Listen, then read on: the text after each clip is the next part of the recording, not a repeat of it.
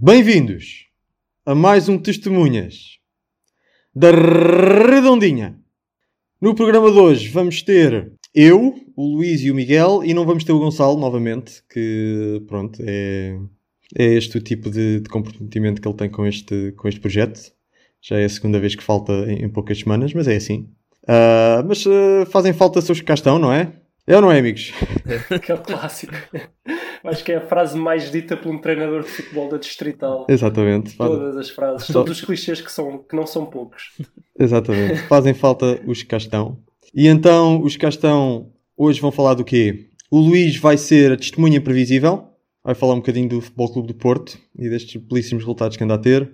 Eu vou ser uma testemunha reestruturada, vou ressuscitar um tema que já andou aí mais na, na berra há umas semanas, mas que vale a pena falar sobre isso, que é a reestruturação financeira do Sporting. E o Miguel vai ser testemunha por posse de bola. Vamos falar um bocadinho sobre, sobre as estatísticas no futebol, espe especificamente sobre a importância da posse de bola do futebol. Tudo pronto? Sim. Tudo pronto. Vamos a isto. Boa tarde. Era para saber se tinha uns minutos para falar sobre bola. Vai partir Ricardo. Atira Portugal! Portugal! Portugal! E o burro sou eu, o ruim sou eu, o errado sou eu e o péssimo treinador sou eu.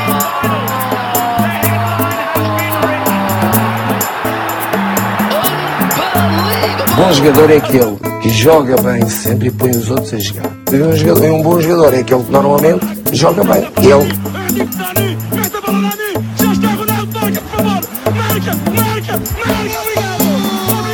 O próximo jogador vai ser o melhor jogador chinês da atualidade. Porquê? Porque se vem o melhor jogador chinês para aqui, vai vir charters todas as semanas de 480 pessoas.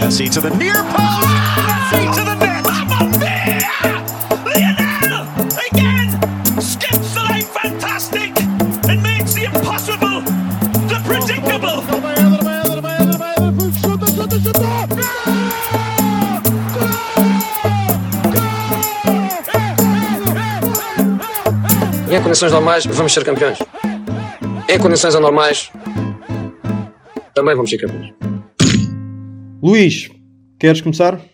É, eu, eu, eu, eu quero, eu quero sim, só que, só que agora fiquei um bocadinho com inveja. Tu largaste aí o só faz falta quem cá está e eu não sei se não queria ser também uma testemunha de só faz falta quem cá está também em, em relação ao Porto e, e há notícia recente que quatro, quatro jogadores vão estar indisponíveis porque foram apanhados numa festa. Mas não sei, acho que vou-me conter, acho que vou-me conter e vou continuar como testemunho imprevisível. E o que é que eu quero falar sobre isto? Pronto, vocês já sabem o que é que está a passar com o Sérgio Conceição, não é? Ele agora, todas as semanas, eh, tem a pré-conferência antes do jogo e ele anda a papaguear, gosta muito de papaguear. Ele falou dos papagaios e tomou-lhe o gosto. Então, todos os jogos, na conferência anterior, ele vem falar e vem falar sempre assim com um nível de basófia que eu acho que ele devia, devia diminuir, até porque não está, não está em posição para isso. E veio falar outra vez de uma coisa parva, porque veio falar de, das questões da imprevisibilidade do ataque do Porto. Eu não sei o que é que o Sérgio Conceição anda a ler, mas uh, dá-me dá a ideia que ele anda a ler comentários de Reddit, anda a ler os comentários do, do povo no Visão de Mercado, anda a ler os comentários do povo na bola, no jogo e no, e, e no recorde, porque eu, eu, as coisas que ele anda a, a, dizer, ele anda a responder a coisas, a questões que as pessoas levantam sobretudo nos comentários e não tanto no, no jornalismo propriamente dito, e essa é uma das questões que eu tenho visto serem uh, levantadas nos comentários, que é o Porto não ter previsibilidade no ataque. E desta vez foi isso, foi, voltou a, atacar os papagaios e neste caso em relação a isso veio dizer que não, que o Porto não é imprevisível. Ao contrário, peço desculpa, que, que o Porto é muito imprevisível no ataque, uh, que tem 13 golos marcados em casa e que isso é prova de que, de que o Porto é, é super imprevisível. E pronto, é isso. e o que é que eu tenho para dizer em relação a isso? Eu tenho para dizer em relação a isso que não concordo. Uh, a única coisa em que o Porto é imprevisível este ano é nos resultados, que eu não previa que o Porto fosse eliminado pelo Krasnodar, eu não previa que o Porto tivesse prestes a ser eliminado da, da Liga Europa. Uh, embora eu tenha previsto e continuo a prever que o Benfica vai ter alguma facilidade em ser campeão nacional, uh, eu não previa que as exibições do Porto na, na, na, Liga Portuguesa fossem tão fraquinhas, tão limitadas.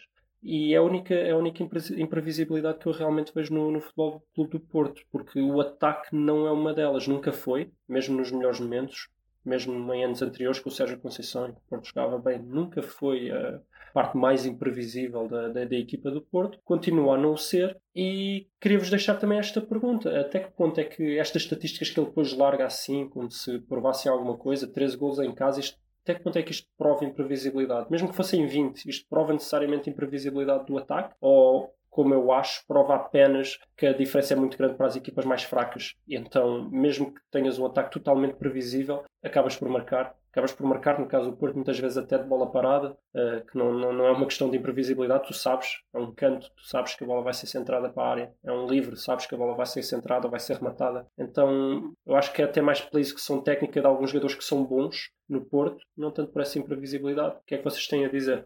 Miguel, queres começar? Ah, eu ia dizer que, pelo que estás a dizer, se ele se meteu no mundo dos comentários na internet, acho que é um, um bocado perigoso para ele. Por isso é que acho que ele tem um bocado, andado um bocado nervoso. E que acho que sim, não faz muito sentido as coisas que ele anda a dizer. Também tem andado nervoso por perder, não é? Sim, sim, sim, também. Mas, mas acho que os comentários na internet são. Não sabia disso, mas sim, isso é um fator que. Não, não, eu não estou a dizer que ele o faz, eu estou a dizer sim, que eu não tenho a certeza de ter visto nas notícias dizerem essas coisas. Até sim, pode nem ser ele, repara, podem ser os jornalistas que chegam à conferência de imprensa e uhum. trazem uh, estes comentários. Como, ah, as pessoas dizem, estás a ver? Uhum. Sim, sim. É, alguém andam a dizer, e se calhar quem diz são os amigos deles, se calhar quem diz uhum. são os próprios que vêm nos comentários na, nas redes sociais, etc. Mas eu não vi ainda nenhuma notícia objetiva a dizer as coisas que o Sérgio Conceição diz, ou, ou melhor, sim, as coisas a que ele está a dar resposta. Eu não vejo. Ele, ele veio com aquela dos papagaios, veio agora com esta, e eu não vi nada objetivo na, na imprensa. Daí a minha questão. Sim. eu suponho que o treinador também tenha sempre uma, uma ideia melhor daquilo que, que é dito, porque passa os dias a, nesse mundo e nós, como adeptos, se calhar não temos uma, uma visão global do que de todas as opiniões que são preferidas. E eu, eu, eu, pelo menos, não, não, tô, não, não perco as noites a ver todos os programas de desporto, de da SIC Notícias e da, e da TVI 24 e da RTP3 e, de, e a ver todos aqueles painéis e a ver o que é que esses, o que é que esses comentadores dizem, mas não me espantava que houvesse lá no meio um ou dois ou três que tivesse essa opinião, não sei. Estás em posição de dizer que não, que não é esse o caso? Não, não estou, não estou. Não, não, não estou em posição de dizer que não é esse o caso, mas em princípio sabes como é que as painas funcionam. Tu tens o adepto do Porto que vai defender o Porto e os outros também não vão atacar o Porto nessas questões. Vão atacar em questões de arbitragem, em questões de corrupção, etc. Não vão, não vão atacar tanto na, nas críticas que fazem sentido. Não, mas às vezes nem estou nem a falar desse tipo de comentadores, mas estou a falar daqueles comentadores mais para o lado virados para o Rui Santos que tentam, tentam ser algo imparciais e tentam fazer uma análise do jogo pelo jogo. Um, Engraçado. E esses normalmente entram em análises mais uh, técnico-táticas e, quer dizer, eu não os sigo uh, com suficiente assiduidade para, para saber o que é que eles dizem sobre o Porto, mas não me espanta que algum tenha dito qualquer coisa sobre o ataque do Porto ser previsível e isso ter chateado um bocadinho o Sérgio Conceição. Mas de qualquer das formas, respondendo à tua pergunta do se marcar golos é, é sinal de imprevisibilidade, Alguma, mas não é. Mas não é. É um indicador. É um indicador, é um indicador entre muitos. Um, mas vale o que vale. Sim.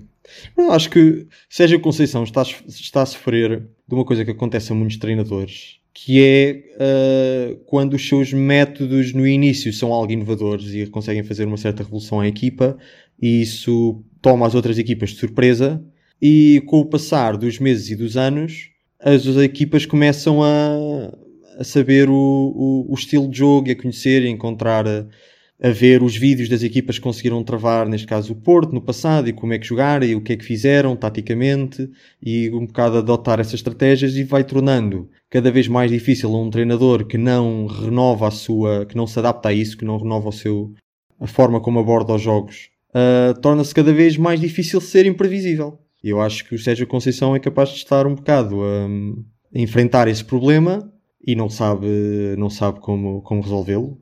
Uh, mas na cabeça dele ele está a fazer aquilo que fez aquilo que fez na primeira e segunda época com o Porto, especialmente na primeira. Na primeira resultou e o ataque era imprevisível, portanto não há razão para o ataque ser imprevisível agora, mas a verdade é que há.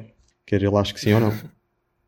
E, e, como é que vocês acham que ele pode sair de lá? Porque eu também estou a sentir isto, aquela coisa que acontece com vários treinadores, que é certamente tudo corre bem, tem o apoio do grupo, as coisas funcionam, ainda são imprevisíveis, como tu disseste, e depois as, as coisas começam a colapsar. Uhum. Uh, as, as, outras equipas começam a, a, estar mais bem preparadas para te enfrentar, uh, começa-se a perder a dinâmica do grupo, começa-se a perder a confiança de alguns jogadores, que no caso do Sérgio Conceição este ano começou muito cedo, ainda na pré-época, uhum. e realmente vê-se agora que a, a, grande vantagem do Sérgio Conceição, aquilo que faz dele um treinador de classe superior, na minha opinião, uh, já não vale tanto, que é a motivação, esse espírito uhum. de grupo que ele consegue criar, essa motivação, vale cada vez menos e estão a ficar a nu algumas deficiências táticas ou técnicas do Sérgio Conceição e como é que ele pode sair agora daqui, não tendo, o que parece não ter este apoio do grupo, essa união, Uh, será que ele está enfiado num buraco e já não consegue sair de lá? Um bocado ao estilo Mourinho no Manchester United?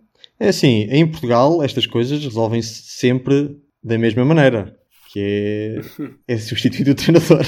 Eu não, eu, eu, não me recordo de nenhum, nenhum treinador que tenha passado por uma má fase em Portugal e que depois tenha de alguma forma reinventado a sua forma de jogar futebol e tenha reconquistado os adeptos. Ah, normalmente a solução, a solução mais fácil é optar pela chicotada psicológica e, e, a verdade é que vai resultando, não é? Quando hoje e sempre uh, sai o Rio Vitória, entra o Laje e pronto, e lá está lá tá o Benfica a ganhar novamente. E agora, hoje em dia, já há críticas ao Laje quase todas as semanas que o Benfica não joga bem e que não sei o quê, e, tatata, e já conheço pessoas a dizer que pá, o Benfica a jogar assim quer quer ganhe o campeonato, quer não ganhe o campeonato, o Laje é para sair. Portanto, os adeptos, os adeptos uh, em Portugal não são como outros países onde, onde os treinadores têm mais algum tempo, muitas vezes, para, para se reinventar. E normalmente o que acontece é que o treinador acaba por sair, e eu acho que é isso que vai acontecer ao Sérgio Conceição. Acho que ele. Acho? Eu acho que sim. Prazo definido? Acho que se, sim, se o Porto não for campeão, Sérgio Conceição sai. Não tenho, não tenho grandes dúvidas acerca disso. Sim, mas antes do não, final mas fica até ano... ao final da época? Até ao final da época, não sei final da época, talvez. Não sei, também depende, depende do que houver no mercado. Falava-se muito nos Jesus ir para lá em dezembro, mas também parece que não. Por isso. E, há, e há mercado? Mercado para, mercado para o Sérgio Conceição ou mercado para o Porto? Ah, mercado para o Porto. Não, não, mercado para o Porto. Para o Porto. Substitui o Sérgio Conceição. Há sempre, não é? Há sempre. Por exemplo, até o. Lá está. Vai, vai-se embora o Rui Vitória, veio o Laje que não, que não vem de lado nenhum, que nem é uma solução de mercado, por assim dizer, e resulta na mesma. Isso às vezes é só preciso lá meter alguém que já não esteja em conflitos com o plantel e que, e que traga um bocadinho de ideias novas só para, lá está, só para trazer esse, essa imprevisibilidade. Agora, se, o, se o Sérgio Conceição de facto ficar lá até ao final do ano, vai conseguir voltar a trazer essa imprevisibilidade ao, ao jogo do Porto? Eu diria que não. Pode, pode voltar a ter ali uma boa série de vitórias, porque os jogadores acabam por estar mais motivados ou assim, mas não, neste momento não vi nada ao Sérgio Conceição que me demonstre que ele tem a capacidade de se reinventar como treinador e encontrar novas soluções para os problemas Mas, do, jogou, do com, jogou com cinco defesas na quinta-feira. É? Reinventou-se totalmente. Pois.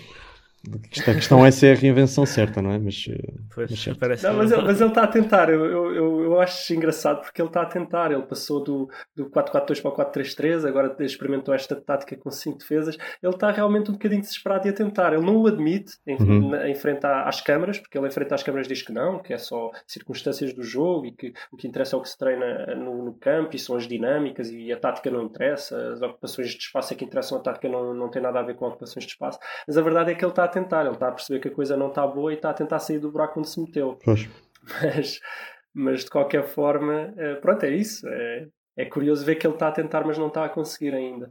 Não, não sei se irá conseguir, eu, eu acho que não. Eh, Pois. Só, só para dar uma opinião final, eu acho que neste momento o Porto provavelmente nem tem, nem tem condições no, no, no plantel para ser campeão nacional. Precisaria. eh, O investimento que não fez num ponta de lança é demasiado importante. Seja, Sim. até sem querer ser mauzinho para o Sérgio Conceição, porque eu estou-lhe muito grato pelo que fez no primeiro ano e até mesmo no segundo ano do Porto. Eh, Há pessoas que o criticam muito no segundo ano, eu não. Eu acho que o único erro dele foi não pôr mais vezes o Oliver a jogar e, e acho que talvez não ter conseguido ger- gerir bem a questão do Pep ter voltado, mas isso aí nem é tanto culpa dele, isso é quase mais culpa da direção. Hum. Uh, mas eh, se eu gostei muito deles nos dois primeiros anos, eu acho que ele aqui destruiu o Porto na, na pré-época. E a ser despedido até teria sido despedido logo aí, porque mandou embora o Oliver, que era o melhor jogador do Porto e que era, era o homem que o Porto precisava para o meio campo. Não tinha que contratar ninguém, não precisava de contratar Uribas, já tinha. Foi buscar o Marcano, caiu mal em, em- em todos os adeptos do Porto, e foi ele, foi uma decisão dele também. Foi buscar o Zé Luís, que era a posição mais importante da pré-época, era essa que tinham que reforçar, e não, foi, foi obrigou o Porto a contratar um jogador bem mediano, uh, porque ele queria. E pronto, e realmente uh, é criou os problemas que criou com o Danilo, com o capitão da equipa, com todo o grupo, e destruiu o Porto na pré-época. Por isso eu até acho que ele a ser despedido devia ter sido despedido aí. Agora, neste momento, eu não sei se o Porto, sem atacantes de, em condições, sem um bom ponto de lança, pode tentar ganhar um campeonato que se define aos pormenores por um golo, um golinho num, num jogo decisivo. Uh, não sei se o, se o, Porto pode ser campeão, então não sei até que ponto é que o Porto não deveria escolher até um treinador para preparar já a próxima, a próxima época. Começar a lançar mais jovens. Tem jovens com muito talento e o Sérgio Conceição não os lança. O Sérgio Conceição é um treinador de, de jogadores feitos, não sei se concordam comigo. Não é um Sim. treinador que gosta de estar a bastante. formar os jogadores. Ele, ele gosta de jogadores já com atitude, já com a, que já, venham já com a faca nos dentes. Sim, então não, não, não sei se não poderia ser uma opção escolher já um, um, treinador que pudesse preparar já a próxima época, desistir desta, de, pelo menos do ponto de vista da, da, da, Liga, apesar do Porto ainda estar perto do Benfica. Acho que desistir da Liga é, é, excessivo, mas uh, também vai não, depender muito do, do Benfica. Falar. mas, obviamente mas, nunca é desistir totalmente, mas se calhar perceber que não tem que certo. estar a, a pôr todos os ovos na liga. Certo. Pode já começar a, ir testando alguns jovens, começar certo. já a fazer alguma preparação para a próxima época, porque o Porto não está bem financeiramente. Se não for através dos jovens, o Porto para o ano não conseguirá ser competitivo. Não, não conseguirá competir com o Benfica, porque pois. não vai ter dinheiro para contratar. Então essa será outra questão, até que ponto é que... Eu não acho que se ganhe muito em, em, em despedir o Sérgio Conceição, não acho que venha um treinador fazer muito melhor, eh, porque também vai ter algumas carências no ataque, mas talvez a preparação de uma próxima época possa ser uma razão para tal, talvez enviar o Sérgio Conceição para casa mais cedo. Pois eu percebo o teu ponto. Veremos como é que a coisa desenvolve nas próximas semanas. Pode ser que aconteça alguma coisa também no, no Natal. Um, Sim. Pode ser. Pode ser que tenhas uma prenda. Venha uma prenda para os, para os portistas. Parece um menino Jesus, não é? Exato, exato, exato, exato. Dizem que aparece à altura. Que ele, exato, que ele aparece, exato, exato. Bom, fechamos o tema? Sim. Fechamos. Ok. Avançamos então para o outro tema que também teve um bocado com, com a situação financeira dos clubes, neste caso com a situação financeira do Sporting e com uma notícia que já saiu há cerca de um mês ou assim e que eu na altura não quis comentar porque porque ainda não não tinha saído a informação total, fez um comunicado emitido só pelo Sporting que, que, na altura causou muito, muito impacto, mas que depois não teve grande seguimento. Um, até porque depois a banca veio um bocado dizer que aquilo não era bem assim uh, e que as coisas precisavam de ser discutidas e eu, portanto, esperei um bocado para ver se a coisa desenvolvia, mas depois uh, nunca mais voltaram a ser grandes notícias, mas eu acho que vale a pena, vale a pena abordar esse assunto. E então tem a ver com, com a reestruturação financeira do Sporting, que apareceu nos jornais como sendo uma reestruturação em que o Sporting estava, estaria obrigado a pagar cerca de 140 milhões de euros à banca uh, e que acabou por ser perdoado esse valor, grande parte desse valor, e que agora já só tem de pagar 30, entre 30 e 40 milhões. E pronto, a grande, a grande questão que surgiu nessa, nessa altura foi: será que isto é mesmo um perdão à dívida ou não? Apareceu uh, pessoal do, ligado ao Porto a dizer. Uh, mas porque é que o Sporting agora tem direito a estes perdões e os outros clubes não têm? E pronto, e acho que, é, acho que vale a pena um bocado pensar sobre este assunto. Eu não tenho respostas concretas acerca disto, mas tenho teorias sobre o que aconteceu e um bocado para responder a esta pergunta do foi, foi um perdão, não foi um perdão, porque quando uma pessoa entra nestas coisas do, do mundo financeiro, as coisas são sempre, muitas vezes não são preto e branco, são assim um bocado cinzentas, e eu dá-me a ideia que nesta, nesta questão as coisas são um bocado cinzentas. Então, entrando em detalhes, o Sporting lança então um comunicado a dizer que foi, houve uma alteração aos termos da compra das VMOC, já lá vamos o que é que, dizer o que é que são VMOC, tendo sido fixado um preço unitário fixo correspondendo a 30 cêntimos por VMOC, portanto 30 cêntimos por, por, por cada euro. Ou seja, o Sporting só vai ter de pagar 30% do, do, do, do valor da, da dívida que tinha. E depois também surgiu, surge também nesse comunicado uma hum, referências a alterações a condições de reembolso obrigatório, a dizer que, que é uma redução de porcentagem de afetação de fundos do excesso de venda de passos de jogadores de 50% para 30%. Uh, e o que, o que isto quer dizer é que antes o Sporting estava um bocado obrigado financeiramente a pôr de parte um certo dinheiro que fosse proveniente de venda de passos, uh, portanto antes tinha de pôr de parte 50%, para pagar à banca e agora tem, tem de pôr de parte menos e algo semelhante também com, com o cash flow disponível, portanto cash flow é Portanto, são lucros operacionais, não é? Não tem a ver diretamente com, com vendas de jogadores, mas tem a ver com vendas de merchandise ou de bilhetes ou coisas assim. Mas isto, obviamente, não é o mais, não é o mais importante. O mais importante é, aquele, é aquela, aquele espécie de perdão de 30%. De 30% não, de 70%, porque acaba só por pagar 30%. Vamos vou ficar um bocadinho nisso. Vocês têm alguma pergunta em relação a estes. Este? Não, não, conta, Ok. conta a história. Vou ter, vou ter com certeza, Ok. mas estou, estou curioso. Um, e então o que acontece é que temos de falar um bocadinho do que, o que é que são estas VMOCs. E o que estas VMOCs são, são obrigações que no final da maturidade se convertem em ações. E para nós que estudamos economia, isto é algo que não é muito difícil de perceber, mas se calhar para um público mais alargado é.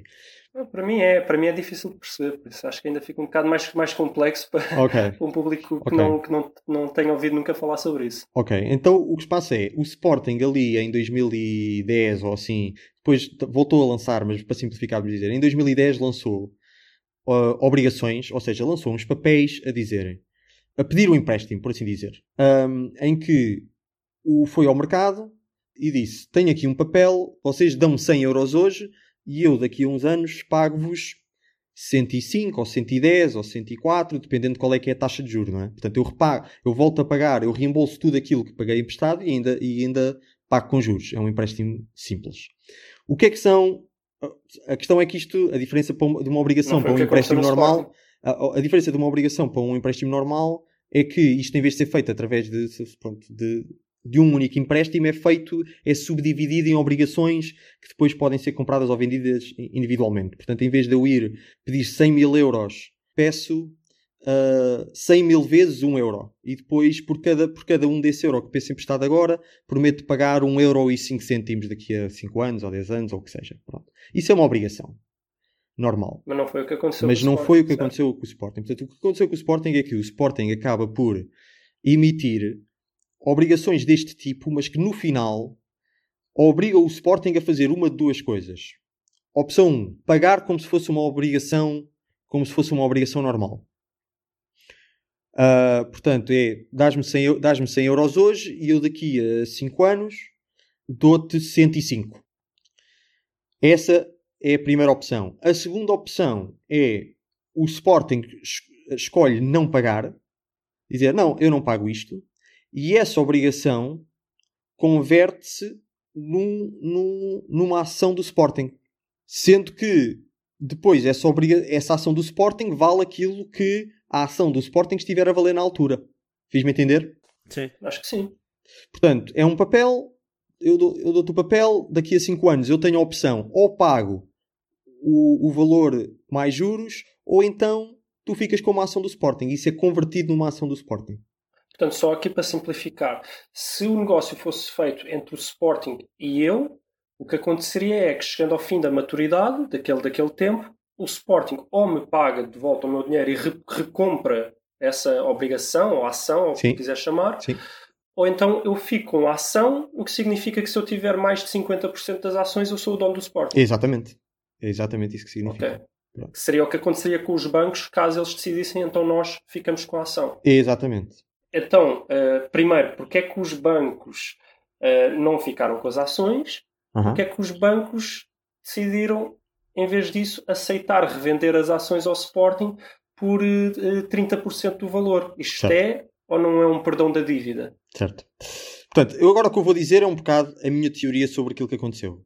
Uh, A própria banca desmente um bocado que, seja, que tenha sido este o acordo que, tenha, que se tenha chegado, mas a minha teoria sobre o que aconteceu é os bancos tinham de facto esta opção de ficar com, com ações do Sporting e, fico, e ficar assim com o controle da SAD. Quando eu digo Sporting, estou a falar da SAD, obviamente, sempre nesta, nesta conversa, entenda-se. Portanto, o banco tinha essa opção de agora. uh, ah, só para referir que, entretanto, nos últimos anos houve alguma, já houve alguns adiamentos do pagamento dessa dívida, pronto. Uh, nomeadamente na presidência do Bruno Carvalho e assim. Porque esta primeira, a primeira operação dos VMOCs até foi, até foi feita na altura do Godinho Lopes. E eu acho que isso até é, uma- é algo importante para explicar esta situação. Mas já lá vamos. E, portanto, os bancos chegaram, esta, chegaram ao- ao ponto onde estas, estas obrigações, onde estas VMOCs estavam a chegar à maturidade e teriam, de facto, a possibilidade de ficar com o controle do Sporting, deixando estas, estas VMOCs transformarem-se em ações. A questão é que, obviamente, a banca não está no negócio de controlar SADs de clubes. A banca está no, está no, no negócio de fazer dinheiro. E, portanto, não era particularmente do interesse da banca ficar com o controle do Sporting, da SAD do Sporting e ficar a gerir isso e a retirar um retorno financeiro desse, de, desse controle. Um, oh, Rafael, deixa só interromper, porque tu disseste uma coisa muito engraçada. Disseste, disseste que a banca está tá lá para fazer dinheiro. Enfim, Achei piada. em teoria, em teoria, em teoria.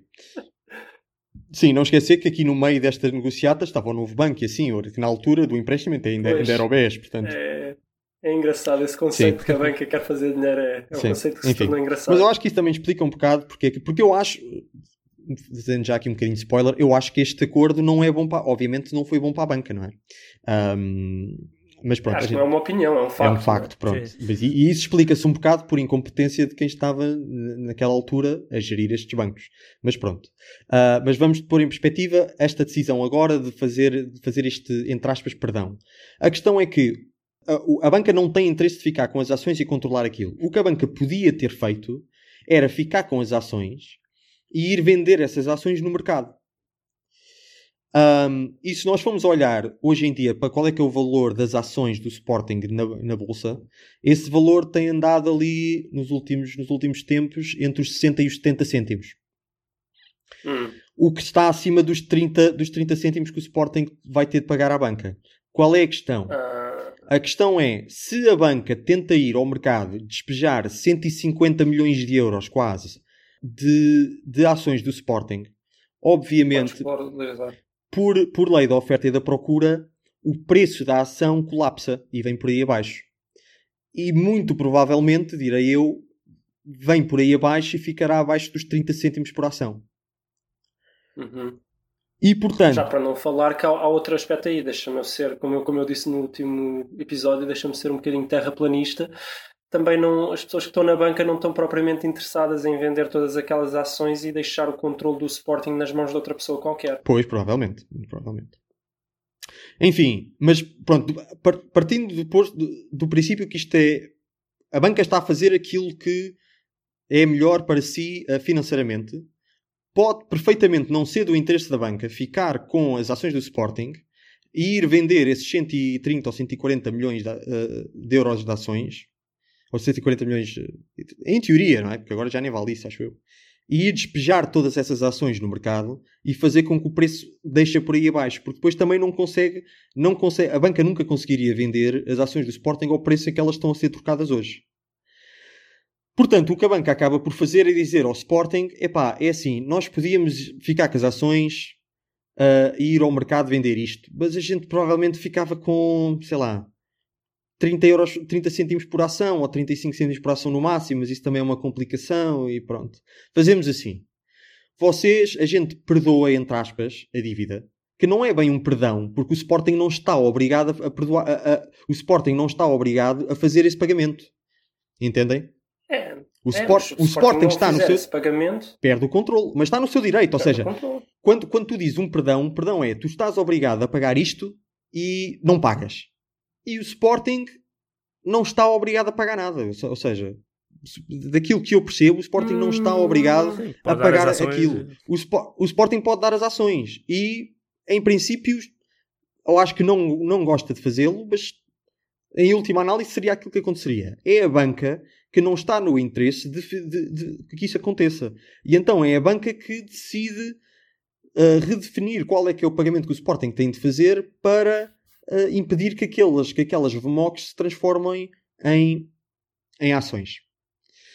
Agora, e eu acho que foi isso que aconteceu. E o Sporting, pronto, está feliz em, em, em- vez, de, em vez de perder o controle do clube da SAD, a pagar os tais 30 e tal milhões. Agora, obviamente, isto leva à pergunta que é: mas por que raio é que a banca ah, sequer se meteu neste, neste, neste negócio? Porque isto é um negócio que, se a banca nunca, nunca quis ficar com o controle das ações, porquê aceitar um, este, este empréstimo através de um, de um instrumento financeiro que ah, no final, se as coisas corressem mal, dava o controle das ações do Sporting SAD à banca? E a resposta que eu tenho para isso é uma combinação de quem fez isto foi o Godinho Lopes, que tinha conexões na banca, e portanto, através de amizades e faz lá um jeitinho e não sei quê, acabou por convencer os amigos que tinha na banca a fazer um acordo que é, em princípio, expectavelmente prejudicial para a banca. Mas, mas oh, oh, oh, Rafael, tu, tu estás a sugerir que na banca há pessoas que vão lá e dizem faz assim um jeitinho e eles fazem? Estou sim, senhor, é isso que eu estou a sugerir. Mas não, tu- oh, Polémico. não, não, inesperado. Olha, eu já. Totalmente imprevisível. Pronto. Mais uma vez, é um bocado o tema Já, já, perdi, já perdi o meu cargo de testemunha de, de imprevisível. É verdade, Não- é verdade. E portanto, só para rematar isto, isto acaba por ser um bom, um bom negócio para o Sporting, que aqui há uns anos conseguiu cento e tal milhões de euros e agora só tem de pagar 30 e tal. E eu acho que temos um bocado de agradecer isso a, a Godinho Lopes porque, e, e às suas amizades na banca. Uh, portanto, é capaz de ter sido provavelmente, se a minha teoria está correta, é capaz de ter sido as poucas coisas que, que Godinho Lopes fez bem, que foi usar as suas connects na banca para, para, para fazer um acordo com a banca que é prejudicial a- a- aos, aos bancos. Ou Um, seja, estás, estás- estás também a dizer que o, o melhor ato de gestão do Varandas enquanto presidente do Sporting foi feito pelo Godinho Lopes. Sim, sim. Uh, ou seja, eu acho, eu acho que o, o Varanda estava numa posição que não conseguia pagar os 100 140 milhões.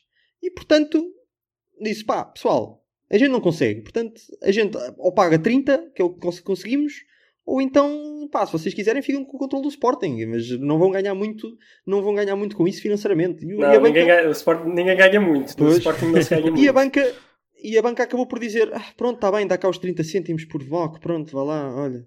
E pronto, e acho, que, e acho que foi isso. Não sei se vocês têm alguma, se vocês acham esta história plausível Tenho ou só, não. tenho só uma coisa que quero dizer. Eu pensei que tu ias dizer porque tu tinhas dito dois fatores e acho que só disseste um. Mas há um muito importante: é que tinha que ser assim porque os empréstimos estão, os empréstimos estão proibidos eh, de- entre banca e clubes. Então tinha que ser mesmo uma questão obrigacionista. eh, nem Hum. obrigacionista, porque isso seria um empréstimo. Tinha que ser algo a materializar-se em ações do clube. Ah, ok. Os clubes podem, podem emitir. Pois, é isso, é que uh, a banca não pode emprestar, está proibida de emprestar dinheiro aos clubes. Ok. Isso está proibido por lei. Ok. Então eles têm que comprar ações do clube. É um bocado diferente. Isto é um mecanismo financeiro em que eles estão a comprar ações do clube, que não é a mesma coisa, então aparentemente já é permitido. Pois. E claro que isso também gerou a, a tal confusão depois com o Porto e com o Benfica de dizer, ah, mas vale, mas vale, vale, vale fazer destas, destas coisas. Uhum. Porque realmente é o mesmo com o empréstimo, mas eh, que não se chama empréstimo, então já pode. Pois. E como o Sporting tem tais ligações ao setor bancário que o Porto e o Benfica aparentemente não, não as têm, ou estão fortes, eh, o Sporting consegue fazer, o Porto e o Benfica não. Eu, eu queixar-me-ia de, de problemas de competitividade, né? porque o Sporting tem acesso a instrumentos que o Benfica e o Porto não têm, mas acho que não, acho que não me ficaria bem, pois não? Não, não, não, deixa estar. Até porque já estamos um bocadinho, um bocadinho em termos de tempo já apertados. Ok. Miguel, não sei se tens alguma coisa para dizer acerca desta história, se, se foi surpreendente acho- para ti, se tens alguma reação. Eu acho que a tua teoria faz sentido. Eu Também só ia dizer é que não sei se as ações do Sporting na altura valiam alguma coisa, porque eu tenho umas poucas do Benfica que quando saíram Uhum. valiam, mas já há muitos anos não valem nada. Não sei quando fizeram estes acordos se podia haver Quanto alguma é que valiam as expectativa ações? de Pois, não vi, valorizar. não vi. Eles emitiram ações na altura, eles emitiram e deram-lhes esse valor, aquilo não tinha bem. Ok, ok. Foi assim uma coisa meio, meio estranha também. Uhum. É, mas, mas isso aí era um programa só para falar do novo banco, não é? E não era um programa de futebol. Sim. uhum. Pois.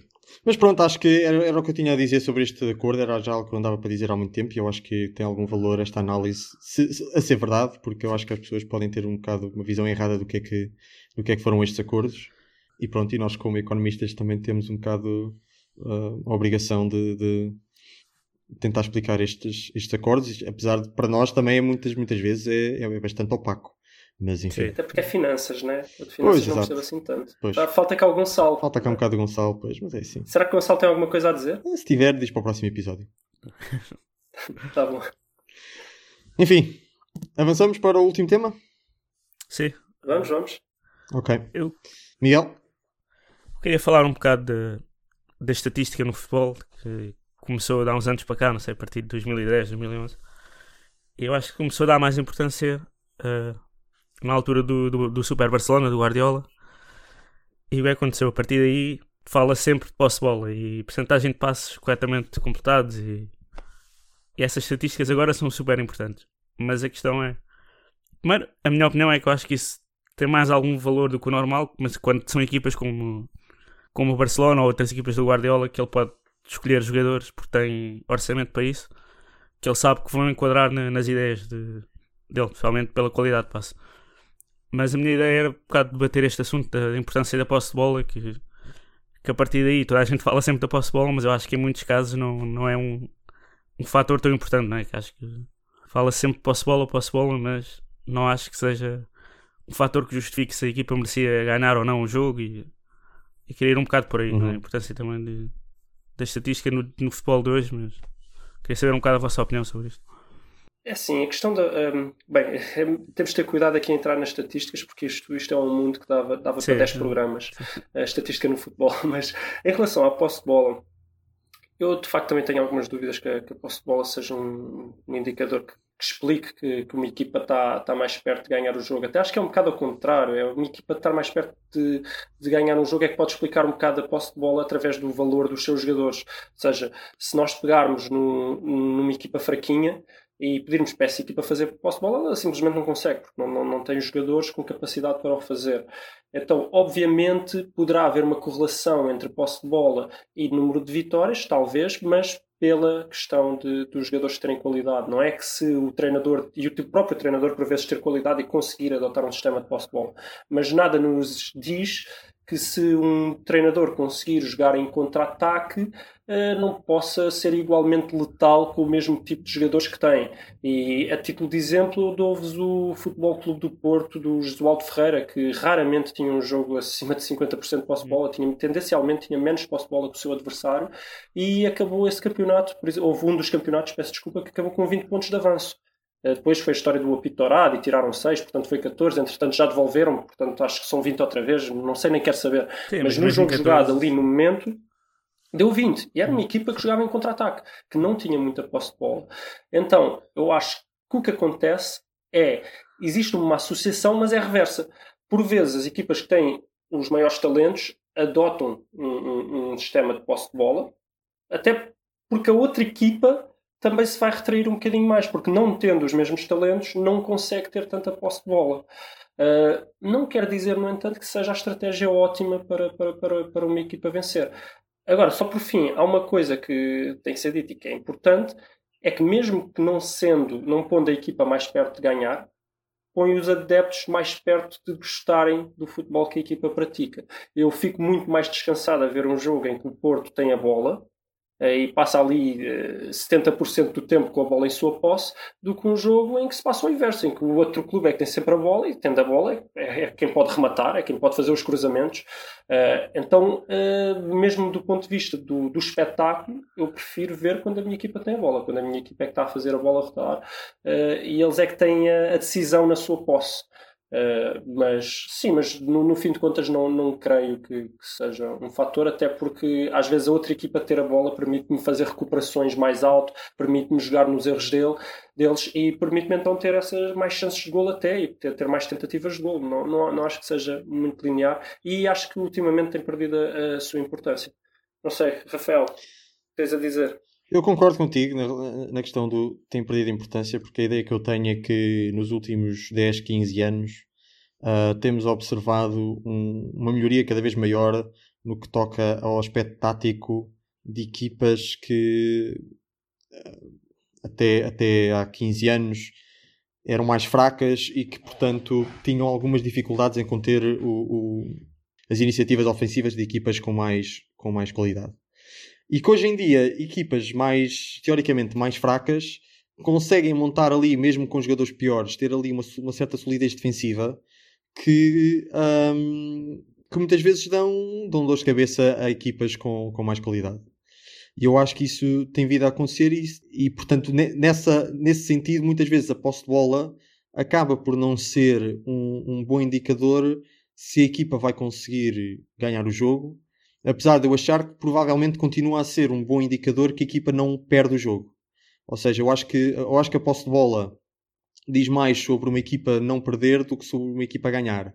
Porque hum, uma, equipas que isso, até quantas vezes já eu vi ao Sporting jogos em que o Sporting tem posse de bola alta, mas depois não consegue criar situações de golo uh, contra equipas relativamente mais fracas. E já vi o Sporting e já havia muitas outras equipas. Obviamente isso não é, não é sempre assim. Há equipas que têm posse de bola e conseguem desenvolver depois métodos de, de métodos de abre-latas, não é? De, de- de conseguir entrar por aquelas defesas que, que jogam em bloco muito baixo. eh, e vemos isso hoje em dia, por exemplo, com, com, com o City do, do Guardiola, que não interessa se tem, até podiam ter 15 jogadores lá atrás, que dá a ideia que eles com aquela qualidade e com aquele sistema de jogo conseguiam, conseguiam entrar e marcar. Ahm, mas muitas vezes a, a posse de bola é uma coisa estéril, é uma coisa pronto, que andam ali, ah, com a bola a bascular da esquerda para a direita, cruzamento, a bola é, é cabeceada por um jogador da, por um defesa da equipa adversária, que ele não dá em nada, nunca cria perigo. Ah, mas sim, mas eu acho que foi, foi importante aquele, aquele momento do Barcelona no futebol mundial. Tornou-se a posse bola um bocado aquele um, um santo grau, ah, a posse bola é dada de alguma forma o um, meio para ser uma equipa super dominadora. E eu acho que entretanto o futebol mundial já, já ultrapassou um bocadinho isso. Um, até exatamente por esse, por- pelo facto das equipas se adaptarem a esse, esse estilo de jogo ah, e que hoje em dia é preciso um é preciso um ritmo mais alto, não basta ter posse de bola, é preciso ter posse de bola e ter e ter eh, formas, ter métodos de, de, de- métodos de abre-latas de, de conseguir eh, quebrar defesas que, que melhores. Então ter, ter, ter mais posse de bola até pode ser mais complicado neste momento, na tua opinião? Ah, eu acho que sim, eu acho que sim.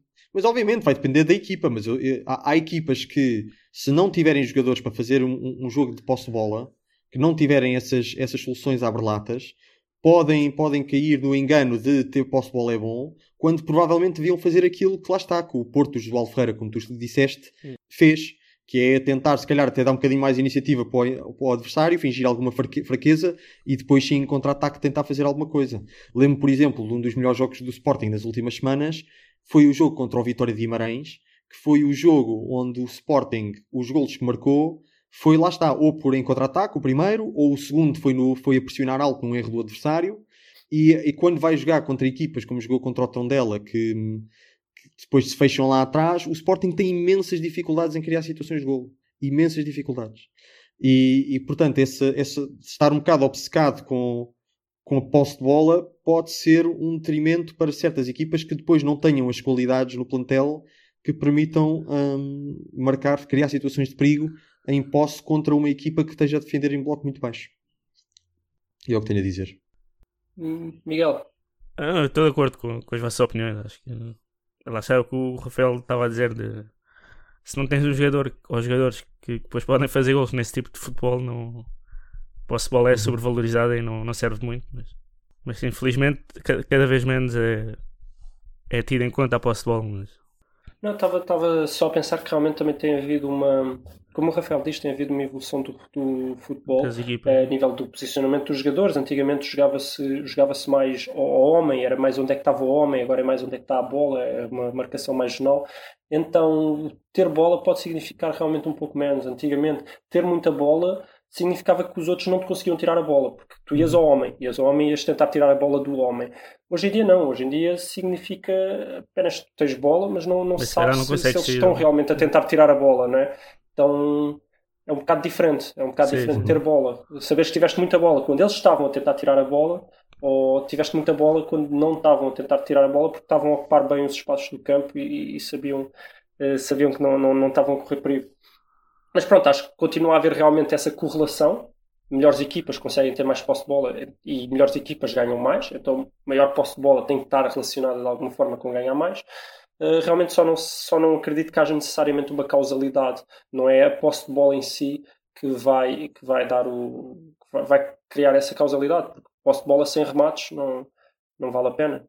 E Sim. posse de bola não, não, não te vai dar necessariamente mais remates. Ainda menos mais remates eficazes. Uhum. Uh, eficazes, sim. Uhum.